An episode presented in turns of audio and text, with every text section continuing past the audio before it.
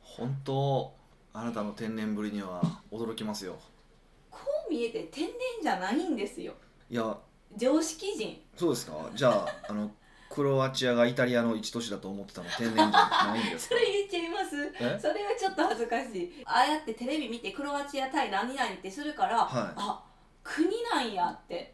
ちゃんと認識しましたよそれまではえななんなんそのイタリアの都市と思ってたってことですよねはそうなんですそれはなんかヒデさんが悪くてあ俺のせいなんよヒデさんクロアチア行ったじゃないですか、はいクロアチアで行きま写したよ真も撮ってるたじゃんなんか丘の上からはザ・いクロアチアみたいな、はいはいはいはいあの屋根の上のやつねあのライン僕の LINE のトップがなったやつですよねそうそうですはいはいはいそうですそうですんんんそれクロアチアクロアチア言うから、はその時ヒデさん行ってた国イタリアと思ってたからい、うんイタリアやって純粋に思ったんあですよまあ、確かにイタリアの行く途中で行きましたねクロアチアは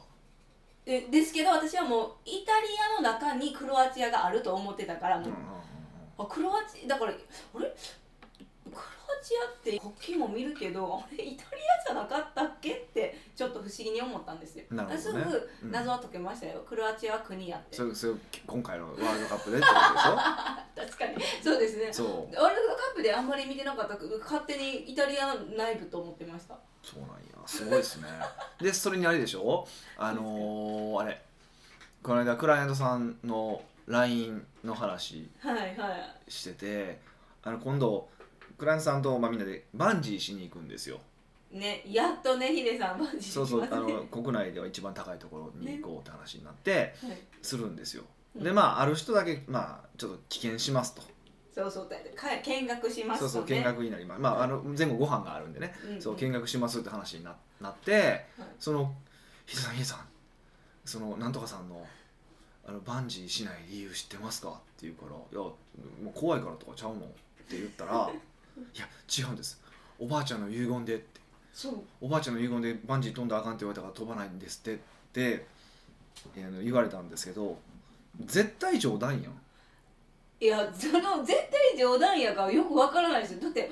おばあちゃんがいなんか唯一の遺言やからみたいなあそれは死守しなきゃいけないですねみたいなって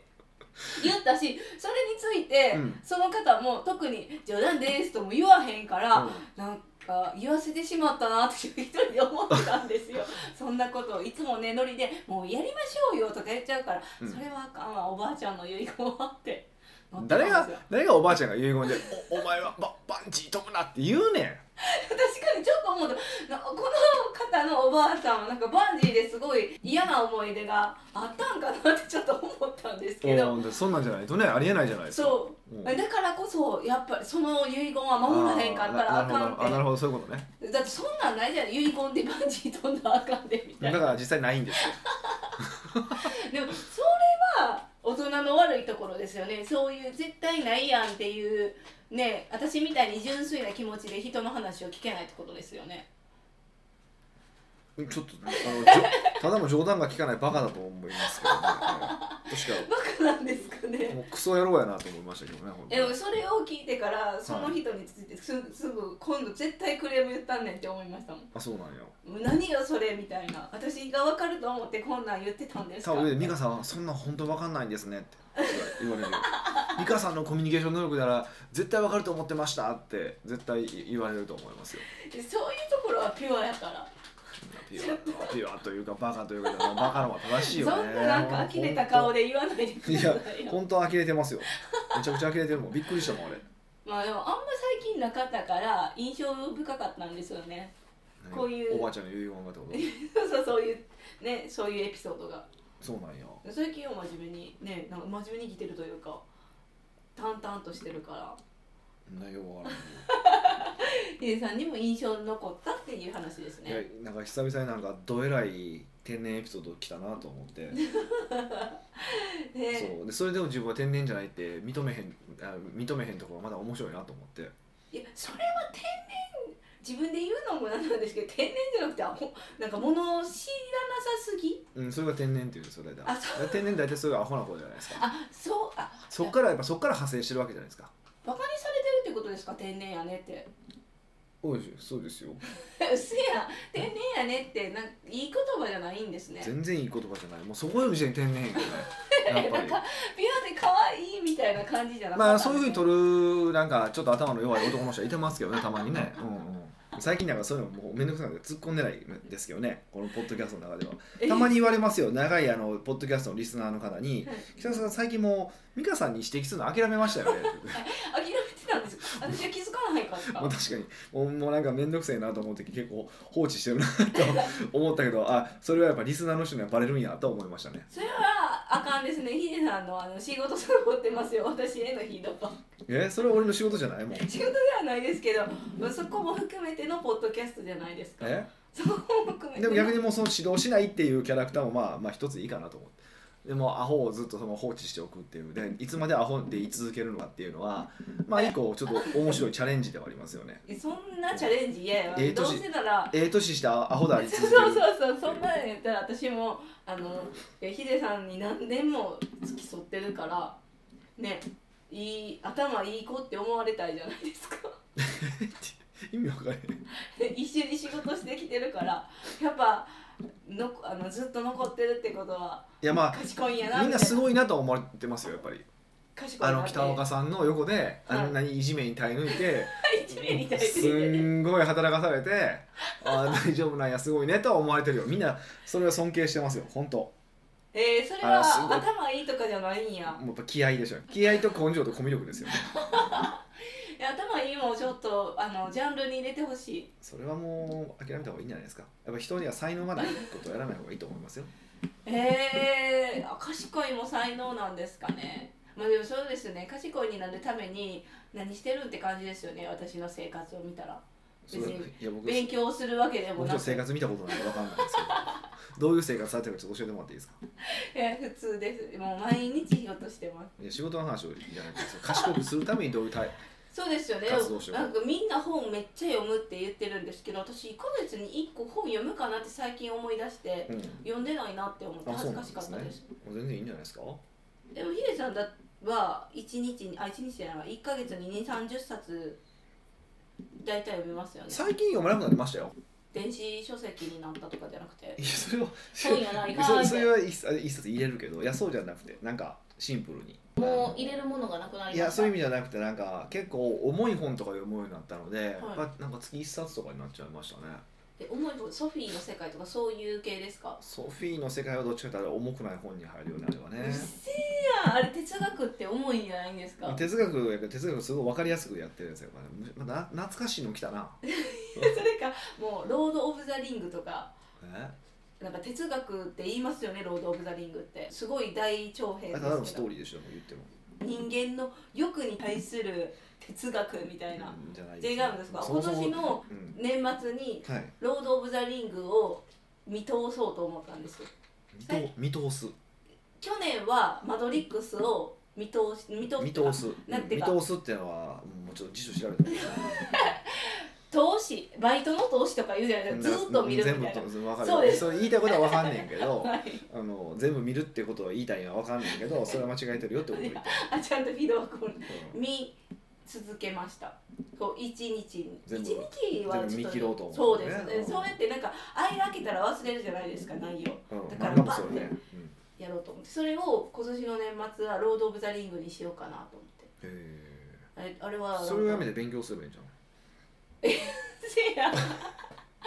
映画も勉強には入らないもうその時点で終わってますかうん、あそれで思い出した俺あのイタリアの飛行機で「スラムダンク全部見たんですよへあえのアニメをで僕この年なんで4344なんでめちゃくちゃ「スラムダンク世代なんですよで漫画たがフ多分ィーバー高した校生とかその時ぐらいに、あのすごい「スラムダンクドーンっていったやつ人なんですよけど僕見たことなかったんですよ実漫画をですか、ははいええあまあ運動あんま好きじゃなかったいやでも僕野球も漫画とかは読むから別にスポーツ漫画は嫌いなわけでもないんですよへえそうそうほんであまあちょうど今「スラムダンク始まった先週か先々週ぐらいが始まっ始まりますは始まったじゃないですか僕、まあ、それと関係なく知り合いに、まあ、多分それで思い出したんでしょうけど「えなんで読んでないの?」ってずっと言われ続けてたからはいまあ、ちょっと読もうかなと思ってあ、まあ、見ようかなと思うえスラムダンク漫画じゃなくてあのアニメアニメは私今回初めてあの映画されたと思ったんですあ違うんもですとかもとアニメもやってたんですよテレビでへええそのアニメをダウンロードしたんですでかアニメダウンロードして全部見たんですよ、え何まあ万、まあ、もちろん一歩いあの倍速で見ましたけど めっちゃ嫌がるほぼほぼ倍速ですけど、はい全然思んないですね何が思わないんですいやだからいや全然思んないけど僕は思んないと思いましたが正しいなだって世間はすごいあれを、は受け受け入れてるわけだからタプタプそうそう安西先生ようしてんなタプタプあれは名そううそう全見てて何がおもろいか全然正直分かんなくてでも90何話もうずーっとおもんないなおもんないなと思いながら見ててもう桜木が鬱陶しくてずーっとええずっと俺は天才だ天才だって言ってるくせにいつもしあのしくるじゃないですかうんうんでしょうん気づけよお前天才じゃないことやボケーってめこれっちゃバカなのでいつもあいつが足引っ張ってピンチになってで最後まあなんか結局逆転してうまくいくってパターンがずーっと同じパターンじゃないですかもう見どころもみたいなと思ってえそれもそれが成功パターンもなんうですイか、ね、ラッとするねで初めからお前がしっかりしたらもう全然元楽勝ゲームやないかってずっと思っててもうほんま腹立ってきてそんなこうできひんものいじめはあかんわって思ってたんですよ、はいでまあ要はでいやほんでねあの、まあ、何を思ったのかっていうと、まあ、僕は俺は「スラムダンク面白いなと思わへんかったっていう話とうんプラス本当に客観的に「スラムダンクは今今見たらですよ面白くないんじゃないかっていうのもあって何が言いたいのかっていうと、はい例えば僕北斗の拳めっちゃ好きなんですようわちょちょちょちょみたいなそうそうそうやつねあと、まあ、筋肉マンも好きだったんですよ、だったになってますか、うん、でもまあ北斗の拳は今でも読んでもおおって思いながら読むんですよでも冷静に読んだら多分思んないんですよもう今もう矛盾いっぱい話に矛盾あるし、まあ、話のパターン決まってるしやっぱり今の、のその漫画ってもっとこうレベルが上がっててそのストーリー展開とかもすごいよくできてるわけですよだからそういうのと比べた時に「筋肉マン」とかうーん「北斗の拳」って、まあ、し正直そののじゃじゃないわけですよあー今の方が洗練されてるそう洗練されれてるんですよだからこ今のが面白いに決まってるんですよただ「筋肉マン」にしても「北斗の拳」にしても当時読んでて熱狂したっていう下駄がはけはかはかされてるじゃないですかはいはいだから僕面白いと思うんですよおそらくうんじゃあ今の日それだから冷静に見たらやっぱ冷静に見たら全然思んないと思うし思うんですよやっぱりやっぱりそのそういう目で見るとまあそれがやっぱこう生きた糧になるんですかねいや分からんけスどテージもうだってその熱中してた時のヒデさんの考え方と今やったまあら、まあ全然違うそ違うかのらそういうストーリーいっぱい見てきてるからはだいから「スラムダンクもその当時みたいな多分面白いんだと思うんですよあーなるほどそうね今見直したとしてもその時のその感情も含めての見れるから面白いと思うんですけどやっぱりだからもうほんまイラついて終わったんですよね僕よう見ましたねそんなムカつきながらでもえでもねやっぱ飛行機ってすごくてその以外何をやることないじゃないですかだから仕方なくもうおーって見て途中目だけを追ってるみたいもなう途中から仕事してまししながら見てましたけど 見ながら仕事するんですのねぐらいでええやと思ってきて途中からもうパターあン一緒やなこいつらと思ってへえう、んまあ、スラムダンクめっちゃ好きな人が多いから、はそうそうそうだけど、まあ、僕はそういうふうにまあ思ったっていうだけなんで別に、いあの面白いと思ってる人を否定するつもりもないしうんうんうんうんなんですけどいやー俺には分からんかったなっていうのが、うーんわか思ったんですね、はい、あれ見見に行きましたあた新しいやつはそれあんま興味なあいないんですですねよまあ まあじゃあいいかな北岡秀樹の奥越えポッドキャスト奥越えポッドキャストは仕事だけじゃない人生を味わい尽くしたい社長を応援します改めまして北岡ですミカですはい今回のご質問は今回は久しぶりに七志さんからのご質問です、はいこ北岡さん美香さんこんにちはんにちは社長としてもっと勉強しないといけないと思うのですが、現状の勉強でも多すぎて消化不良になっている状況ですなるほどこれはどうやって打破すればいいのでしょうかぜひ教えてくださいなるほどねまあこれ勉強結構これは悩む人多いですよね確かによく聞きますもんねこの話ははいであの声のお客さんからもめちゃめちゃ聞く声の一つでもあってはいはいはいあの、まあ、特になんですけど奥越えアカデミーっていう商品があるじゃないですか、はいはいはいまあもともとボリューミーな商品だよっていうのは、まあ、販売ページでも伝えてるんですけど、うんこう月に1回紙ベースのニュースレタうんーが届きますし、はい月初にはなんか反転学習動画まあ23分の動画ですけど3本ぐらい届きますし、うんボイスレター声だけの音声、それもまあ5分から10分のやつうんも月に2本届くしあと何ですかなんかヒデさんにいつでも何でも質問してもいいよみたいなねあの携帯でできるチャットみたいなのもありますから、はいそれを消化するのだけでも大変やなって思いますあーまああれはあのなんていうかな多分それ本当はそのコンテンツをお届けした時にもう初めに喋ってるんですけど、知ってんけど結構意外と伝わってないなと思うことがあったりとか意外と大会理由とかで消化不良でってやめはる方がいてるからそうですそうそうそういや俺初めに言ってんねんけどなって思うのがあるんですけどあれあのサービスはそのセレンディピティっていう考え方があって、まあ、偶然性っていう言い方ををするんですけど、はい要はあの基本あんなもん全部見ると正直思ってないんですよ、え僕も見れないと思います僕があれをやったとしてもじゃあこう作り手からしたらめっちゃ損な気がするいやでも誰かはどれかは見てるわけじゃないですかでパッて身につくとかもあるじゃないですかやっぱり人って面白くてこれなんか課題だなって思うようなものとかがあった時にあのそれが聞こえてその話が聞こえてきたりとかああそうそう銀行探してた銀行が目に入あるーみたいそなう感じそうですよそうねとか全然関係ない本読んでたけどそこからその悩んだこと相手が思い浮かぶとかそれこそ、ね、そういうことよよくあるわけですよ。うんでそれを意図的に作っているのが僕はあのアカデミーなんですよ要はだからあの提供する日もバラバラだし、うん提供する媒体もバラバラにしてあるんですよねへーでそうすることによってなんか目についた時あ見てみようか聞いてみようかちょっと読んでみようかとかなった時にあれこれ使えんじゃんってなったらいいなと思っててで大体まあ月に1個か2個あ、まあ、月にいあ月に1個か2ヶ月に1個1個あこれやれたらいいなと思うようなことを1個取り組んでほしいっていうふうな言い方をしてるんですね。うんうんうんってことは月に1個やれば12個新しいことに取り組むんですよあ月にじ一年間通してそうそうはい年で見ればで2ヶ月に1回やったとしても年間6個新しいことに取り組んでるんですよはいこれ多分じゃあ社長さんに聞いたらうん今年1年じゃあ2022年で新しいことって何個取り組みましたって聞いたら多分ね1個とかしか答えないんですよえー、ビジネスでですほかとんどの人はでもこうやってやればそういうのでパッて目についたものだけやるみたいな感じでいいのいいなと思ったものだけやるだけで決めるだけでも12個になるんですようんじゃあうまくいくに決まってるじゃないですか、あーその12個のうちに何かは当たるだろうみたいなそうそうそう全部当たるわけでもないないけどっていうのがあってそれをこう引き出したいっていうのがうんあれの意図なんですよあのサービスのえー、もうなんかいろんな気持ちが制作者側から見たらこんなにヒデさんがあのいっぱいお届けしてるんやから、うんもう全部見てよって思う一方あのもう買ってる購入者の気持ちからしたらなんかどっちもあってそうやってあの偶然性のやつでいいやって思う人もいればやっぱ奥越えのお客さんって本当に真面目でなんかぜあの自分もこう買ったんやから全部やらなきゃって思っちゃうんですよ。そうそうそうそうそれもあるんですよねそうだからあの多分消化不良でやめますっていうのはそういうのも嫌なんでしょうね性格的にそうそうそうそうだからヒデさんも情報のシャワーを浴びろって言うけどなんか浴びるだけでほんまにええんかいみたいなうんなりますそうなんですよねでも気をつけないとねそこはね、 そこは気をつけてで結局今回のご質問もうんねあの勉強で消化不良になってるからどうしたらいいって感じですよね、まあ、だからだからその勉強はステージによって違うとかもあるんですよだからアカデミーはあくまでもそういうもので要は実践するっていうのが一番前提条件にある、うんえーここものなので、えっとそうしましょうね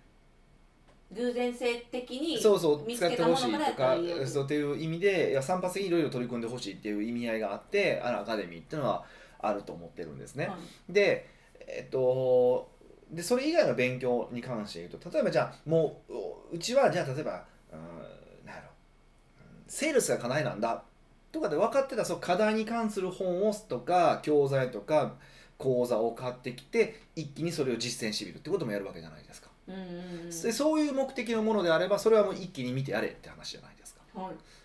うん、でも多分この質問が出てくるってことは多分何かの課題があるわけじゃなくてなんか勉強してる人だと思うんですよああ出始めも社長とし社長としてもっと勉強しないといけないと思っているそこからでしょだからただただなんか無目的に勉強してるんですねだからもちろん企業当初とかだったら勉強しないといけないことたくさんあってバッて勉強するとか、うん、その営業に課題があるから勉強するとかっていうのはあるんですけど、うん、とそうじゃなければ別に勉強なんかしなくてよくないっていうのは僕の答えでへえそうなんですか、はまあ、勉強勉強って言ったらでも何かい明確な課題があってその課題に対する解決策を勉強するってことはぜひやってほしいうん課題が見つかったら勉強はするそうそうそうそうそうだからアカデミーの立ち位置は僕勉強じゃないんですよなんか一個アイデアを見つけるためのものなんであアイデアを見つけるために使ってくれってこそうとですかそうそうアイデアを引き出すためのフックだと思ってるんですよねうんうんで、えっと、基礎の勉強をするっていうのはまあ別で必要ですけどだからまあ企業投資の方だったらね基礎の勉強がありますそういうアイデアを見つけるのがありますであと課題があった時にその課題に対して何か勉強をしますでまだ基本この3パターンだけだってことなんですよでうんこれから何かあった時のために勉強しようっていうのがあるわけですもう一個はいもしかしたらこういうことが起こるかもしれないと思って全然違う勉強をするとかって言い方がいらっしゃるんですけどあれは時間の無駄なんでえー、時間の無駄なんですうんうんか、うんうんあ例えばあの今い思ったんですけどよく社長も会計のことを分かっとった方がいいみたいなのを言われてなんか会計の勉強もなんかいいだろうって言われるからするみたいなのが多そうやなって思うんですけど、うんなんていうんだそういうのって自分のことを思って言ってくれる人もいるし、うんまあ、自分が慕ってる人から「君次はこれ読んだ方がいいよ」とか言われたら勉強した方がいいと言われたらいやなんか勉強しちゃうなって思っちゃったんですけど。そうそうでもあんまよくないよねそれはねえー、よくないんですうね、んえそれは人から無意識的に情報を提供されてるものにとっかかるなってことですかうん、しない方がいいと思いますね。えー、あの人から言われたらしようってなっちゃうんですけどねそれはしない方がいいっていうのをまずかんあの覚えとくってことですね必要な時にすればいいから、基本的に、まあ、要は必要な時にグッてした方が、こう、み時間も短くて済むじゃないですか。うんうん、うん、そういうことも含めてですよね。へーじゃあ課題に対する勉強はし続けてあとはもまあまあ、し続けてというか、必要な時にはした方がいいよ。う、でう、んうんしないでいい時はしなくていいよねってことですね。うんちょっと社長のにもおりますかねやっぱなんかいいろんなこと知らなあかんっていうイメージもあるじゃないですかそうですね。だから、えーじゃあ今回の「どうやって打破すればいいのでしょうかは」もう勉強しないでくださいってことですうん、ね、まあ、課題、明確な課題がある時は勉強するけど、そうじゃない時は勉強しなくていいんじゃないのっていうのは答えです。うーんんだから課題がじゃあふ例えば複数個あったらセールスも課題やし何ですかマーケティングも課題やしってなった時はもう全部やるしかないでも、本来課題ってどっか一個なんですよね。ええー、絶対に、どっちかの方が弱いから、弱い方からやるってことですね。あもうそんなこうつつけがたいみたいなのは考あえてりえない。ちゃんと冷静に見れば、絶対ないです。どっちかが問題です。あじゃあ課題を見つけることの方が大事なんですねそうですね。うんおーじゃあ課題を見つけて勉強してくださいってことですねそうですね。そういうヒデさんやけどはい。言うてヒデさん勉強してません月1回テーマ決めたりああ、はいはいはいはいはいはいこはれい、ははもう矛盾い。確かに。論破じゅ矛盾矛盾してるように見えますよね。見えますじゃなくて矛盾じゃないんですかあれだから、まあ、なんていうのかな、そう、それで、それは勉強じゃないんですよね、あれは。ええー、いや、だ難しから勉強を、まあ、なんと定義するかによると思うんですよ。始まった始まったそうそうそう。なんですけど、あれは、その、まあ、うん勉、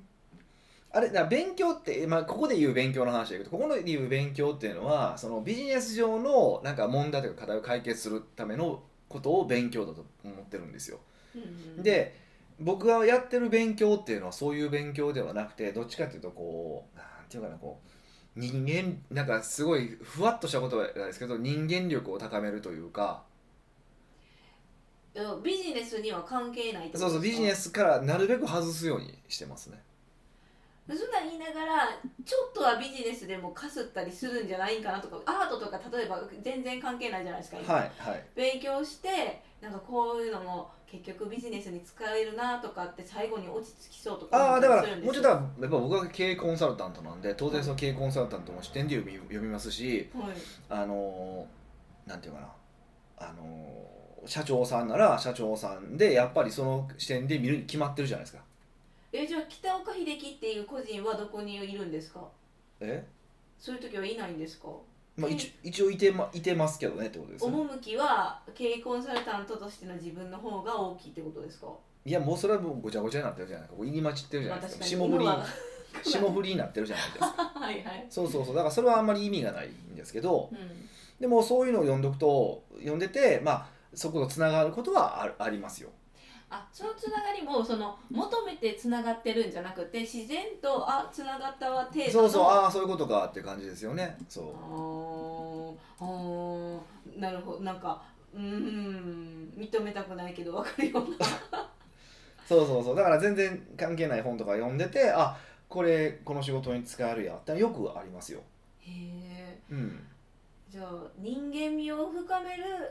ものは月一でヒデさんで要はそれって何かっていうとうん勉強しないといけないと思うで勉強してるわけじゃないんですよねやりたくてやっているやりたくてやってるとまではまでまでは言わないけどうーんまあそのなんかいつまで勉強しないといけないとか溜まっててうわ最悪やとかっていう意見にならないじゃないですかそれって、うんうんそういう勉強ってそうですね気ままというかやりたいあそうそうそう時にそやってみたうなそういう感じなのでうーんそうなんですよまあ社長さんやし引き出しが多い方が楽しい気もするしで、まあ、そう人生楽しくなるから本当に、ううんん、そういう意味合いで読んでるしそういう意味で読む読むんだったら全然関係ない本読んだ方がいいしでもそうですよねその月に1回やったら結局年間で12個も新しいことチャレンジチャレンジとか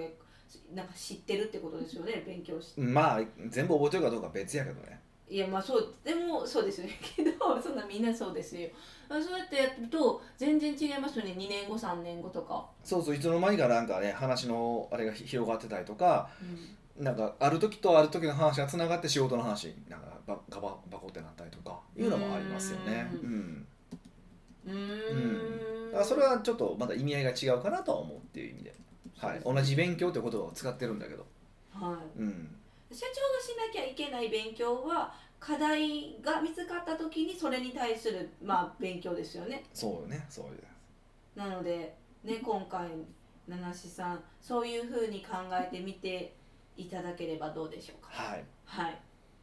屋外ポッドキャストではいろんなご質問をお待ちしております質問を採用された方には素敵なプレゼントを差し上げておりますので質問フォームよりお問い合わせくださいはいというわけでまた来週お会いしましょう